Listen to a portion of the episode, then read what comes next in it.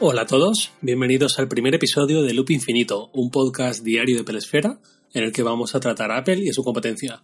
Yo soy Javier Lacorte y empezamos. Antes de entrar en el tema de hoy, dejar que presente un poquito más en detalle a Loop Infinito y a mí mismo, ¿por qué no decirlo? Loop Infinito acaba de nacer, estáis escuchando su primer episodio, qué emoción tan grande.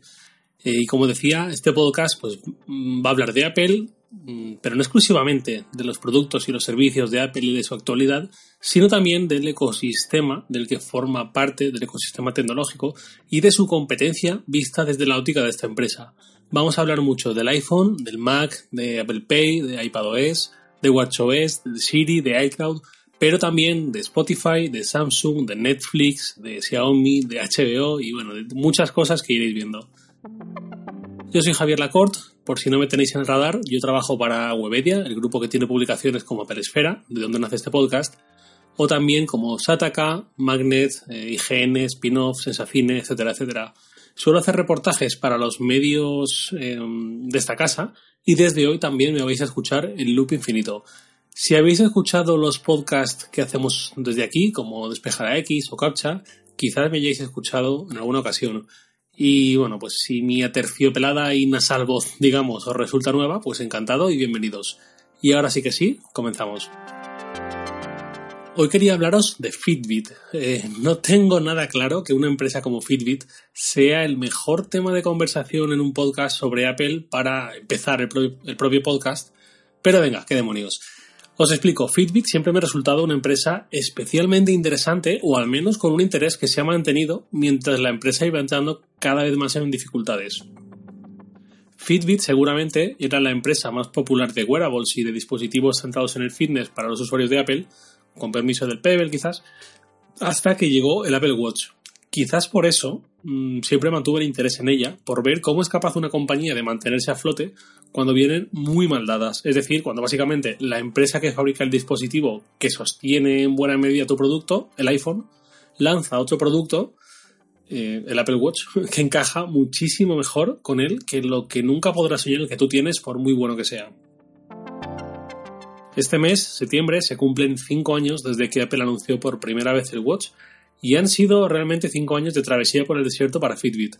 Su popularidad ha caído, compraron Pebble y le salió mal, el valor de su acción ha caído en picado y aquí es un poco con donde llegamos a la actualidad, a lo que ha propiciado que en este primer podcast os hable de Fitbit, ya que está de estreno con Fitbit Premium. En muchas ocasiones hemos hablado de cómo Apple está pivotando de ser una empresa de hardware a una empresa de servicios, esto con muchas comillas y dicho mal y pronto, ¿eh? pero bueno, para entendernos. Y Fitbit creo que está haciendo básicamente lo mismo. Posiblemente en estos cinco años se haya dado cuenta de cuáles son sus límites a la hora de plantar cara al Apple Watch y por si fuera poco a pulseras de monitorización física que son mucho más básicas pero también son mucho más baratas, como son las de Xiaomi.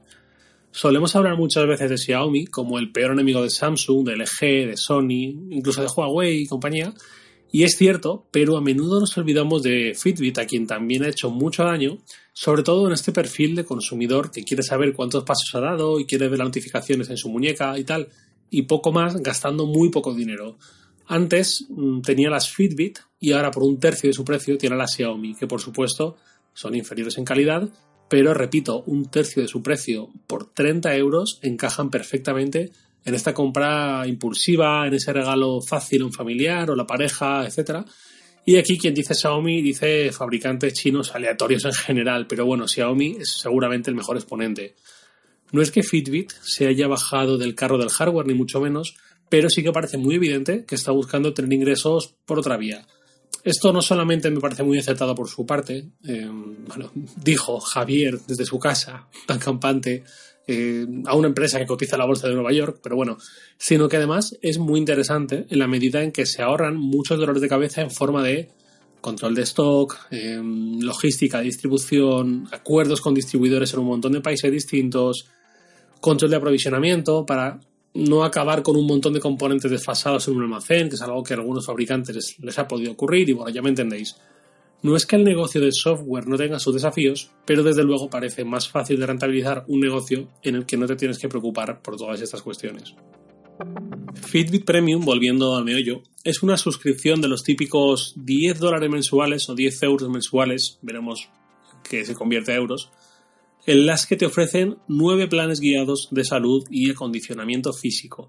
Entre ellos hay uno para dormir mejor, otro para ser más activo físicamente, otro para dejar la adicción al azúcar, si es que pudiéramos la de adicción, habría que ver qué dice mi compañero Dronte sobre ello, y bueno, pues varios planes de este estilo.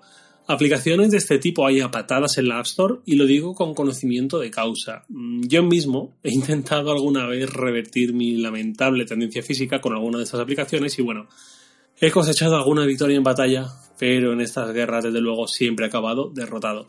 La cuestión es que en todas estas aplicaciones y servicios orientados a la salud y al ejercicio, pasando por alimentación, siempre he encontrado una gran carencia.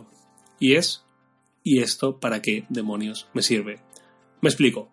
Yo con el iPhone y luego con el Apple Watch he utilizado bastantes aplicaciones, por ejemplo como AutoSleep, que monitorizan tus horas de sueño y te dicen esta noche has dormido 7 horas y 10 minutos, de sueño profundo 2 horas 20 minutos, calidad de sueño 64%, por decir algo, te has despertado tres veces a estas horas concretas, tal, tal. Vale. ¿Y qué? Yo más o menos ya sé cuánto he dormido y si me levanto enérgico o mustio sin necesidad de que un reloj me lo cuente. Igual que sé si un día he estado más alterado o menos productivo, o me he sentido con mucha energía, iba con por la calle con el pecho inflado, comiéndome el mundo. Esto mismo aplica a algunas aplicaciones de este género, más allá del sueño, ¿eh? pero aplicaciones en general sobre salud que se preocupan por nuestra salud, valga la redundancia. La pregunta es, ¿qué me aporta a mí ver en una gráfica preciosa la evolución de mi consumo diario de cafeína, o mi consumo de agua, o de mis calorías, o de mi grasa saturada, o incluso de mi peso, o un montón de cosas más si no hay un contexto. Cuando hay una riada, lo primero que se suele necesitar es agua potable. Y algo parecido siento que ocurre aquí. Con una cantidad de datos e información descomunal sobre nuestra propia vida, lo más preciado, por lo menos para mí, es alguien o algo que me ordene y dé sentido a todos esos datos. Alguien que me diga, fíjate, cada vez que has bebido más de 10 gramos de cafeína, esa noche has dormido fatal o por decir algo menos evidente, cada vez que has comido más de cierto número de calorías o, más, o, has cenado comidas con cierta cantidad de grasa o de este estilo, o no has bebido demasiada agua, también has dormido peor. O cada vez que no haces ejercicio en cinco días, tu rendimiento laboral se resiente. Qué sé yo, será por ejemplos. A donde quiero llegar es que no me vale con una app que me diga lo mal que he dormido con todo lujo de detalles si no me da ciertos insights, por llamarlo así si no me dice qué estoy haciendo mal y cómo podría mejorar. Por supuesto, para esto haría falta, pues por ejemplo, una app como Yacio o MyFitnessPal, de estas que metes todo lo que vas comiendo, con pesos y todo, y te va calculando las calorías y los macronutrientes que vas tomándote, Bueno, por lo menos eh, antes de que llegue una hipotética correa del Apple Watch Series 39 que registre todo esto de forma no invasiva. Ojalá llegue eso. Esto a su vez es un motivo recurrente por el que los usuarios abandonan, porque estar introduciendo datos manualmente de forma constante es algo que exige mucha motivación para no decaer. Y como decía, pues de, decaer yo sé un par de cosas, ¿no? Es el principal peligro o riesgo de esas aplicaciones. Desconozco los detalles de Fitbit Premium y solo cuando la pueda probar podré hablar con conocimiento de causa real, ¿no? Pero creo que ahí está un poco su principal riesgo, sobre todo cuando está en un momento crítico para la empresa y una posible vía de salvación, un posible salvavidas es empezar a orientarse hacia servicio, hacia software, hacia algo que vaya más allá de la venta de pulseras físicas.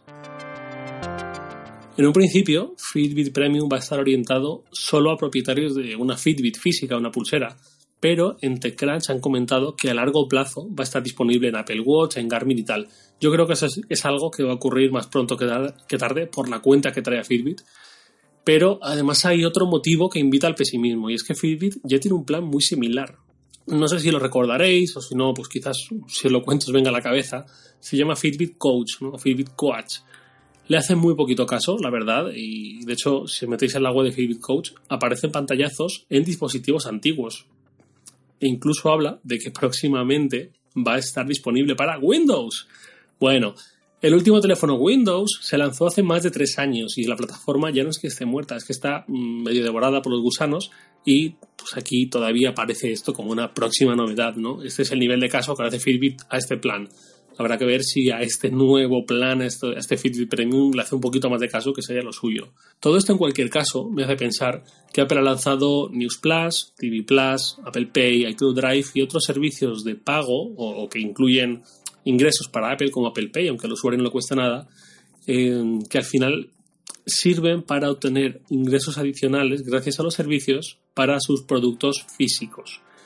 ¿Sería viable que Apple lanzara una suscripción centrada en el fitness? A mí me gustaría verlo, pero de momento me parece difícil. Por un lado, porque ya ha lanzado algunas aplicaciones que podría haber incluido en un servicio así. Por ejemplo, las novedades de WatchOS 6 centradas en la actividad física, como las tendencias, o la app de respirar, que no sé hasta qué punto eso podría ser como válido como meditar, como meditación. Eh, luego también está la, en WatchOS 6 también la aplicación de salud de Noise, la que mide el ruido y la salud auditiva, digamos. Eh, o la app de recordatorio de medicación o la de menstruación y fertilidad para mujeres. Ha metido bastantes aplicaciones en los últimos tiempos, algunas llevan ya más, más años, eh, muy centradas en eso.